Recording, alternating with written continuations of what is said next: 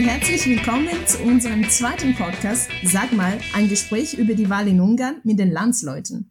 Ich bin Carmen Romano. Ich bin Jonas Jaras. Eure Bildungsreferentinnen der Petra Kelle Stiftung. Jährlich finden viele Wahlen in Europa und auf der ganzen Welt statt, die zwar für Deutschland relevant sind, von denen man aber nicht so viel mitbekommt. Deswegen haben wir Freunde, Familienangehörige, Mitglieder und Stiftungsräte gefragt, was möchten denn deutsche Bürgerinnen über dieses Land erfahren? Was ist für euch kurios und wird aber in den Zeitungen nicht betrachtet? Und eine Person aus dem Land diesen Fragen gestellt. Nach der ersten Folge über Italien beschäftigen wir uns diesmal mit Ungarn, wo am 8. April die Parlamentswahlen stattfinden. Hier kennt man vor allem Viktor Orban und seine Bestrebungen für die sogenannten Visegrad-Staaten, sich gegen eine Verteilung von Geflüchteten in Europa zu wehren. Wie funktioniert aber das politische System in Ungarn? Und welche andere Parteien gibt es außer Fidesz? Diese und andere Fragen beantworten wir in dieser Folge. Für diesen Podcast war für uns die Suche nach einer Ungarin relativ einfach. Wir haben 2014 eine Studienreise nach Budapest organisiert und dabei Melanie kennengelernt. Sie ist wissenschaftliche Mitarbeiterin in der deutschsprachigen Andrassy-Universität Budapest und tätig beim internationalen und der universitären Netzwerk politischer Kommunikation, kurz NetPol. Sie hatte in Chemnitz Politikwissenschaft und europäische Integration studiert und war dann für uns automatisch einfach die beste Ansprechpartnerin für unseren Podcast. hallo Melanie, danke, dass du dich für diese Folge Zeit genommen hast. ja, hallo Carmen und Jonas, vielen Dank auch für die Einladung.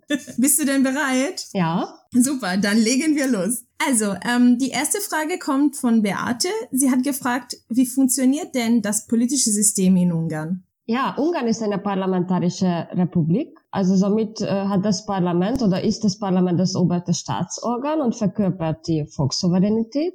Das Parlament auf Ungarisch Oszakház ist ein Kammerparlament, anders zum Beispiel in Deutschland, also wo wir zwei Kammern haben. Aha. Und wir haben ebenfalls wie in Deutschland eine vierjährige Registraturperiode. Und aktuell setzt sich das Parlament aus 199 Mandaten oder Abgeordneten und Abgeordneten zusammen. Und davon werden 106 Mandate in einer Wahlkreisen nach relativem Mehrheitswahlrecht gewählt und 93 Mandate nach dem Verhältniswahlrecht. Das heißt, äh, wir haben ähnlich wie in Deutschland auch ein Mischwahlsystem. Äh, mhm. Das heißt, bestehend aus einem äh, Mehrheitswahlrecht und einem Verhältniswahlrecht, wobei wir nach der Grundgesetzänderung nach 2012, wo auch das Wahlsystem verändert worden ist, wir tendenziell mehr zum Mehrheitswahlrecht tendieren, weil natürlich mehr Mandate, also von den 199 Mandaten 106 in einer Wahlkreisen entschieden werden. Okay, danke. Und wie sind dann die Beziehungen zwischen so Regierung und Parlament? Ja, also hier stellt sich oft die Frage, oder wir als Politikwissenschaftlerinnen und äh, oder angehende Politikwissenschaftler kriegen oft die Frage, also wie ist es jetzt einzuordnen äh, nach dem Zweidrittel-Mehrheitssicht von Viktor Orban 2010 und 2014, äh, was sich mittlerweile relativiert hat aufgrund vorgezogenen Wahlen in äh, einigen regionalen äh, Kreisen, mhm. Wo jetzt Fidesz die zweite Mehrheit verloren hat. Also man muss äh, sagen, dass das politische System um einiges umkrempelt worden ist aufgrund dieser schon bereits erwähnten Verfassungsänderung, die natürlich auch das Wahlsystem und insbesondere das Mediensystem, das Mediengesetz äh, beinhaltet hat. Das heißt, sehr plakativ vereinfacht gesagt, sowohl die ungarischen Medien als auch die Verfassungsorgane mehr oder weniger auf Parteilinie gebracht worden sind und damit, wie oft kritisiert, die Checks and Balances, die Institution der Checks and Balances auch mhm. äh, gelitten äh, hat in Ungarn, was natürlich äh, große Auswirkungen auf das ganze politische System hat und natürlich auch wahrscheinlich auch den Wahlausgang jetzt äh, bei der bevorstehenden Parlamentswahl am 8. April 2018. Mhm. Okay, danke. Mhm. Karl hat uns eine Frage geschickt. Ähm, er meint, wenn man in Deutschland über Ungarn redet, denkt man oder redet man eigentlich immer nur über Viktor Orban.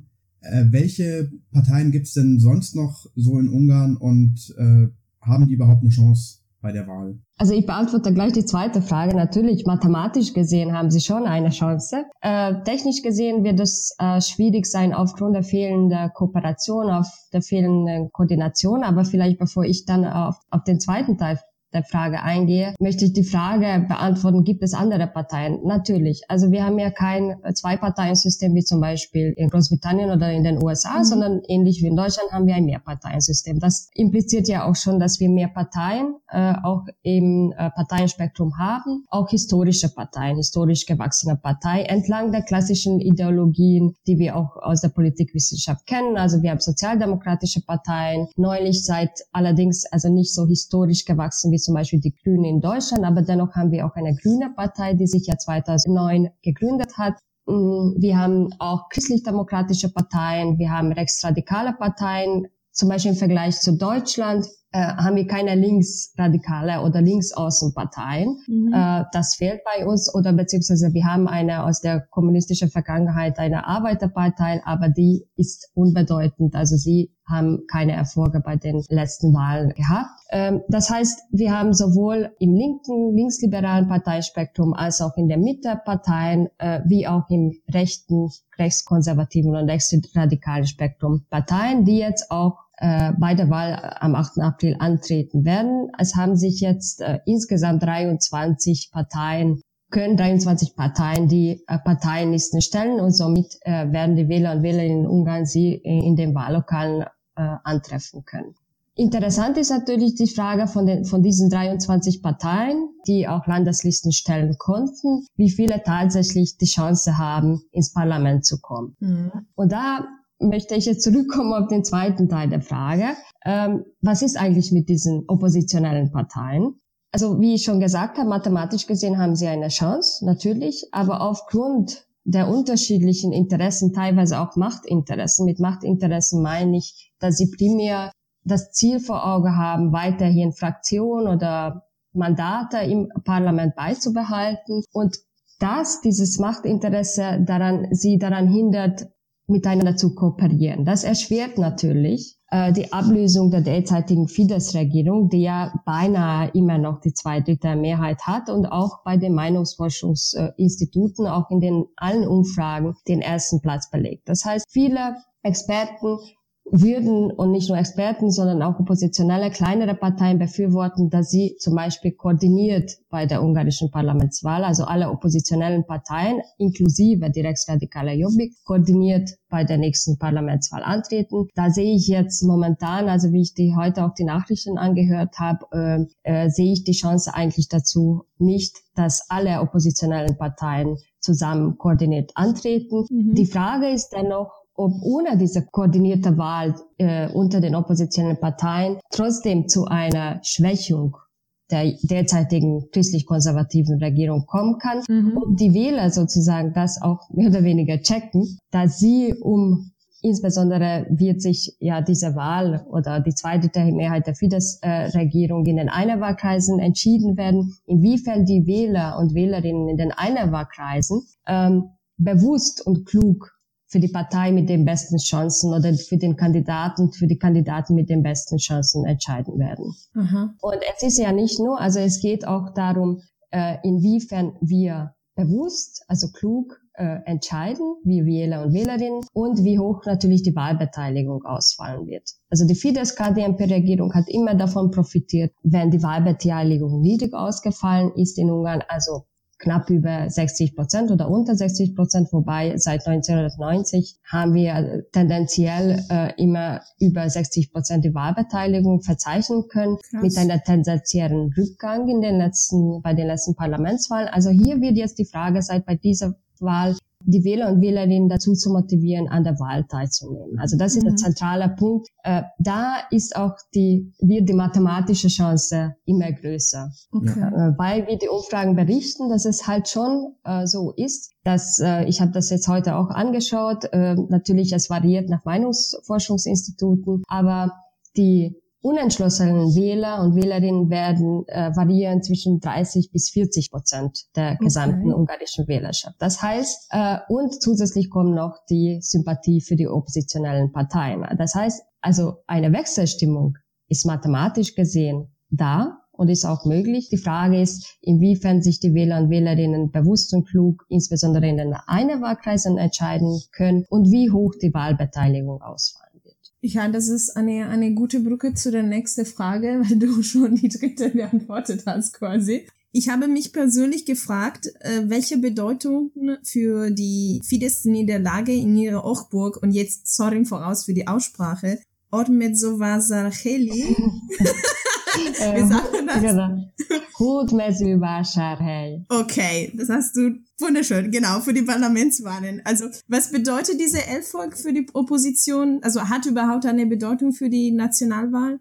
Ähm, Jein. Also das kennen wir, diese Überlegung kennen wir, ich denke auch aus Deutschland, inwiefern man aus lokalen Ergebnissen oder Erfolgen jetzt Rückschlüsse auf die auch in Deutschland in Bundesebene oder jetzt in Ungarn auf die Landesebene äh, ziehen kann, ist natürlich mit äh, Vorsicht zu genießen, solche äh, Aussagen, die man tätigen möchte. Äh, was man natürlich sagen kann, also Hudmesü Vaschahe war jetzt ähm, ein Sonderfall mhm. in der Hinsicht, dass äh, der Kandidat von allen Oppositionellen inklusive der Jobbik unterstützt worden ist. Das heißt, auch die mediale Aufmerksamkeit beschränkte sich auf diesen einzigen Kandidaten zu diesem einzigen Zeitpunkt. Natürlich bei der Parlamentswahl, wo wir natürlich heftige Kämpfe in 106 Einerwahlkreisen haben, haben wir diese mediale Aufmerksamkeit natürlich viel fragmentierter. Ähm, das ist schon mal das eine. Das andere ist, das, was ich ja bereits schon angesprochen habe, inwiefern äh, wir koordinierte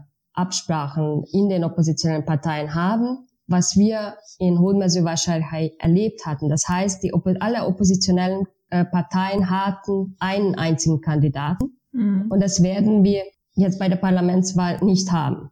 Also ganz einfach gesagt, hätten zum Beispiel die links- und liberalen Parteien auch einen Kandidaten in diesem äh, gestellt und auch die Jobbik, dann hätte wahrscheinlich dort auch die Fidesz gewonnen.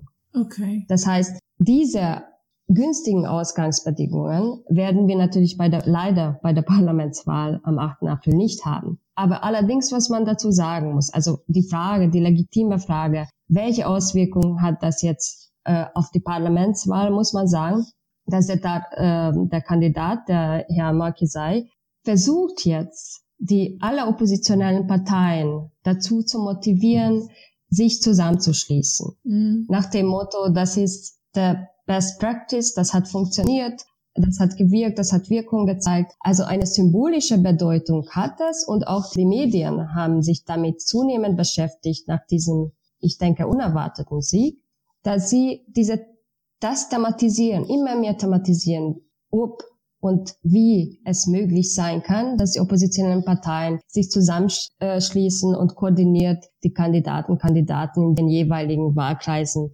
stellen und auch zugunsten des Kandidaten, der Kandidaten mit den besten Chancen auch ihre eigenen Kandidaten zurückziehen. Das wird jetzt immer mehr thematisiert. Also in der Hinsicht haben wir schon eine positive Wirkung, dass überhaupt diese Kooperation, diese koordinierte Antreten von Kandidaten auch immer mehr thematisiert wird. Gut, das heißt, man könnte einfach sagen, äh, zusammenfassend, es wäre für die Opposition wichtig, sich äh, zumindest halbwegs zusammenzutun, um äh, eben die Mehrheitsverhältnisse zu verändern. Moritz hat uns die Frage gestellt, ähm, und das ist auch was, was mir immer auffällt, äh, wenn ich in Ungarn bin, warum ist man in Ungarn gefühlt so wahnsinnig europafeindlich, obwohl Ungarn ja eigentlich wahnsinnig stark von der EU profitiert? Ja, also diese Frage kriegen wir natürlich auch immer gestellt, die auch legitim ist. Ähm, man muss aber auch das etwas relativieren, weil das stimmt nicht, äh, dass die Ungarn so europafeindlich sind. Das ist, was die derzeitige ungarische Regierung auch so propagiert, auch gegenüber Brüssel oder gegenüber der eigenen Wählerschaft. Aber wenn wir jetzt die aktuellen auch Eurobarometer-Umfragen anschauen, sehen wir, dass die Mehrheit der Ungarn trotz dieser Regierungskampagne, trotz dieser EU und jetzt neulich UN-feindlichen Rhetorik immer noch pro-europäisch gestimmt ist. Mhm. Also das ist, was wir immer wieder betonen müssen. Und wenn wir zum Beispiel die ungarische Jugend anschauen, die sind natürlich im Durchschnitt noch europäischer, pro-europäischer als mhm. der Durchschnittsungarn. Also diese Aussagen muss man immer relativieren und ich denke, Das zeigen auch die Meinungsumfragen. Es ist ja nicht so, dass alle in Ungarn Fidesz KDNP wählen. Es gibt auch ein anderer Teil von Ungarn, ungarischen Wähler und Wählerinnen. Und auch unter den Fidesz-Anhänger kann man nicht die Behauptung einstellen, dass sie äh, antieuropäisch wären. Was immer damit verknüpft wird, und da muss man natürlich auch aufpassen als ähm, äh, Analyst, dass man natürlich äh, zu Recht vielleicht Kritik gegenüber der Europäischen Union formuliert. Das ist eine andere Frage, wie die jeweiligen Regierungen damit umgehen und das zu eigenen machtpolitischen Zwecken instrumentalisieren. Mhm. Aber man muss auch sagen können und man muss auch sagen dürfen, dass es ja sehr wohl Probleme innerhalb der Europäischen Union gibt, insbesondere entlang der Flüchtlingsfrage, insbesondere auch, das haben wir dann äh, früher 2007, 2008 bei der Weltwirtschaftskrise erlebt, bei der Eurokrise erlebt, dass es sehr wohl problematische Themen innerhalb der Europäischen Union gibt, über die man auch diskutieren muss und es legitim sein muss, darüber zu diskutieren. Und Kritik heißt ja nicht gleich Europafeindlichkeit. Ja, und ich denke, dass wir, das ist vielleicht auch, was immer wieder betont werden muss, dass auch auf der europäischen Ebene das immer vielleicht etwas mehr thematisiert werden sollte. Was sind sozusagen die Schwachpunkte auf der europäischen Union, was sind die Schwach Schwachpunkte der europäischen Integration und natürlich der Flüchtlingskrise äh, und dass man auch vielleicht damit etwas ehrlicher umgeht mit der Frage. Okay, ähm, das heißt also, es ist eine Frage, wie das bei uns im Ausland äh, wahrgenommen und äh, durch äh, vieles äh, dargestellt wird. Äh, die nächste Frage ähm, von Jorin bezieht sich auf äh, die Flüchtlingsfrage und ich glaube, das ist ja auch völlig klar, dass man im europäischen Ausland sieht, dass ähm, Fidesz ähm, sehr feindlich gegenüber Geflüchteten eingestellt ist. Die Frage wäre jetzt, wie andere Parteien zum Thema denken. Ich glaube, über Jobbik brauchen wir da nicht sprechen, aber was denken denn die anderen Parteien zu diesem Thema? Also da ist das Land äh, definitiv zweigeteilt, wie das auch 2015 zu sehen war, aber auch nicht nur in Ungarn. Also ich denke vielleicht zurück äh, zur anderen Frage, die ja miteinander sehr stark äh, verknüpft ist, hatten wir ja in Deutschland auch erlebt, dass das Land auch in Ungarn vielleicht nicht zwei, sondern drei geteilt war und dementsprechend auch die Parteien und das, das jeweilige Parteiensystem. Also wir hatten einen Teil der Bevölkerung, der jeweiligen Bevölkerung, sei es in Großbritannien oder auch in der Türkei oder in Deutschland oder in Ungarn, die halt sozusagen pro Flüchtlings oder pro Migranten, Migranten eingestellt war. Da hatten wir einen Teil oder haben wir immer noch einen Teil, die die Migration oder die Flüchtlinge, die damit ja in Verbindung gebracht wird, wobei Migration nicht gleich ist mit ähm, mit der Flüchtlingsproblematik, die halt mhm. gegenüber Flüchtlingen positiv eingestellt war. Und dann hatten wir einen großen Teil, die einen ignoranten Teil, der davon gar nichts wahrhaben wollte. Das hat man in, in Deutschland auch sehr gut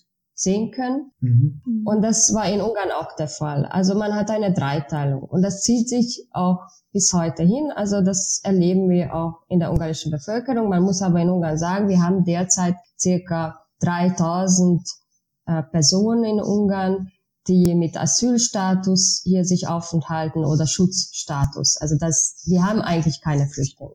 Ja. Entgegen zu Deutschland zum Beispiel oder zu Österreich oder skandinavischen Ländern oder Großbritannien oder Frankreich und so weiter. Das heißt aber, das haben wir auch in Deutschland, diesen, dieses Phänomen, dass zum Beispiel dort der Rechtsextremismus am stärksten ist, äh, wo es eigentlich keine Ausländer gibt. Mhm. Also dieses Phänomen der Angst kennen wir. Man hat immer Angst vor dem Unbekannten. Ja. Aber nochmal auf diese Frage zurückzukommen, äh, wie die, Ungar die anderen ungarischen Parteien damit umgehen. Natürlich, es gibt ja zum Beispiel die Partei des Ex-Premiers äh, Ferenc Gyurcsány, der mit der Lügenrede äh, so bekannt geworden ist. Der hat eine eigene Partei gegründet, die Demokratische Koalition im Jahr 2011.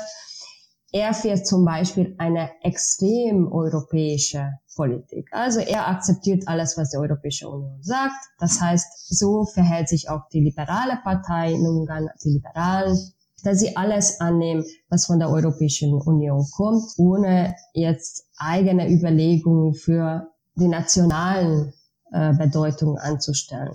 Mhm. Aufgrund dieser geringen Zahl von Geflüchteten wird diese Frage von den oppositionellen Parteien etwas auch nach meinem Gefühl zu Recht niedergespielt, weil wir haben dieses Problem nicht. Und die Fidesz-KDNP-Regierung versucht ja daraus äh, aus eigenen machtpolitischen Zwecken natürlich Vorteile zu ziehen. Insbesondere vor dem Hintergrund, wenn wir betrachten, wie sie dieses Flüchtlingsproblematik oder wann sie diese Flüchtlingsproblematik eingesetzt hatten. Das war ja zu den Zeiten, also 2014, Anfang 2015, wo ihre Stimmungswerte eingebrochen sind. Also für sie war es natürlich ein optimales internationales Ereignis, um sagen zu können, wir beschützen euch vor diesen bösen Fremden von der Europäischen Union, äh, die unsere Kultur beeinflussen und, und auch durch die Zulassung oder durch die Aufdringung von Geflüchteten unsere Kultur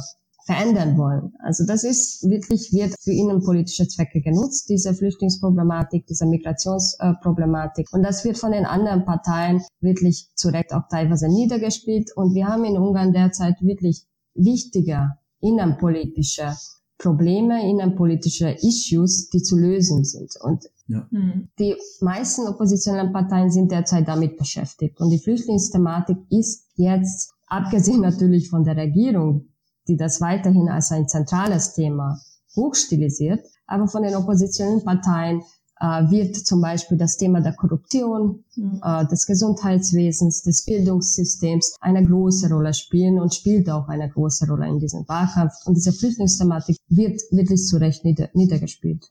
Okay. Weil wir haben keine Flüchtlinge. Also. Ja, vielen Dank. Das war echt äh, ausführlich. Du, äh, unsere letzte Frage. Ähm, Ansgar hat uns geschrieben, dass ein Freund von ihm aus Ungarn ihm erzählt hat, dass es problematisch ist, dass gerade so viele junge und progressive Menschen das Land verlassen. Hat das wirklich einen Einfluss auf die Wahlergebnisse beziehungsweise auf die Wahlkampagne? Ja, das ist, das ist wirklich eine sehr schwierige, sehr komplexe Frage, die auch zu tun hat mit diesem ähm, desolaten Zustand des ungarischen Gesundheitssystems, des Bildungssystems. Und aktuelle ungarische Studien zeigen, dass jeder zweite, also jeder zweite Gymnasiast und oder Schüler und Schülerin und auch jeder dritte Studierende das Land verlassen will, Krass. um im Ausland zu studieren, um im Ausland zu lernen. Wir haben leider keine offiziellen Statistiken darüber, wie viele Ungarn bereits das Land verlassen haben. Mhm. Aber Umfragen zeigen, dass teilweise jeder zweite Jugendliche das Land verlassen möchte. Mhm. Und das hat natürlich Auswirkung äh, sowohl auf die politische Partizipation und indirekt natürlich auch auf den Wahlausgang, insbesondere langfristig. Was wir allerdings erleben in Ungarn, wir haben ein Projekt gestartet 2014, das ist eine Online-Wahlhilfe wie in Deutschland Wahlomat und das ist auch in deutscher und englischer Sprache erreichbar, das heißt Voxkabin, ja. wo wir gezielt versuchen, auch junge Leute dazu zu motivieren, sich mit Politik mehr zu beschäftigen. Mhm. Weil unser Anliegen ist oder unser Motto ist, dass es nicht stimmt, dass zum Beispiel die ungarische Jugendlichen, das greift auch in Österreich zum Beispiel und auch in Deutschland, sich für Politik nicht interessieren würden. Ja. Mhm. Das ist der, man muss diesen neuen Ansatz wählen, sondern man muss die Jugendlichen, die heutigen Jugendlichen, auch die Erstwähler und Erstwähl Erstwählerinnen vielleicht mit modernen Formen dazu motivieren, sich politisch zu bilden und auch äh, politische Aktivität zu zeigen, weil mit den traditionellen Formen sind sie nicht mehr ansprechbar. Mhm. Und ich denke, das muss auch ein Wandel her sein. Deswegen begrüße ich natürlich solche Initiativen, wenn in Social Media einfach versucht wird, über politische Zusammenhänge aufzuklären, insbesondere jungen Leute aufzuklären, wie wir wissen, dass sie halt diese Social Media am, am besten, am kompetentesten nutzen. Das heißt, wir haben jetzt auch für 2018 diese Initiative gestartet, auch bei der Erarbeitung von Fragebögen für Online-Wahlhilfe, für die ungarische Online-Wahlhilfe, allerdings, also mit einem sehr ähnlichen Konzept wie, wie in Deutschland das gemacht wird. Wir haben das einfach abgeschaut als Practices, äh, weil in Deutschland das Valomat-Team auch mit Jugendlichen arbeiten und wir haben das mhm. jetzt adaptiert und wir versuchen das jetzt, auch Ungarn allerdings ja mit äh, Studieren, dass wir sie jetzt auch in die redaktionelle Arbeit sehr stark eingebunden haben, mit sehr großem Erfolg, da sie auch aufgrund dieses Projekts schon eigene Überlegungen angestellt hatten, wie man dieses Projekt auch vielleicht in Mittelschulen oder in Gymnasien anwenden könnte. Ach, cool. Also das heißt, man muss sagen, dass es nicht stimmt, dieses Stereotyp, dass die Jugendlichen sich für Politik nicht interessieren. Man muss sie halt mit anderen Mitteln ansprechen und aber zurück zur Frage, was ist mit denen, die natürlich weggegangen sind, was wir erleben, dass durch die Social Media und natürlich auch durch die Vorteile der Europäischen Union heißt das ja nicht, dass sie sich weder politisch interessieren oder partizipieren können, nur weil sie im Ausland leben. Aber natürlich wäre das Ziel, äh, dass sie auch, wie wir das gemacht hatten, die Erfahrungen aus dem Ausland nach Hause bringen und das dort vor Ort dann möglichst versuchen zu adaptieren, mhm. um der ganzen Gesellschaft was äh, Gutes zu leisten. Also das wäre natürlich das langfristige Ziel. Ja, und äh, eine allerletzte Frage, die mir so spontan aufgefallen ist, darf man äh, in Ungarn so, wenn man in Ausland ist, per Brief wählen? Nein, das ist höchst problematisch. Äh, das auch ähm, durch das neue Wahlgesetz eingeführt worden ist. Das betrifft die in den Nachbarländern, die Auslandsungarn, die die Minderheiten darstellen, insbesondere in Rumänien und äh, in Serbien und der Slowakei, die auch ohne ungarische Wohnadresse mhm. wählen dürfen in Ungarn.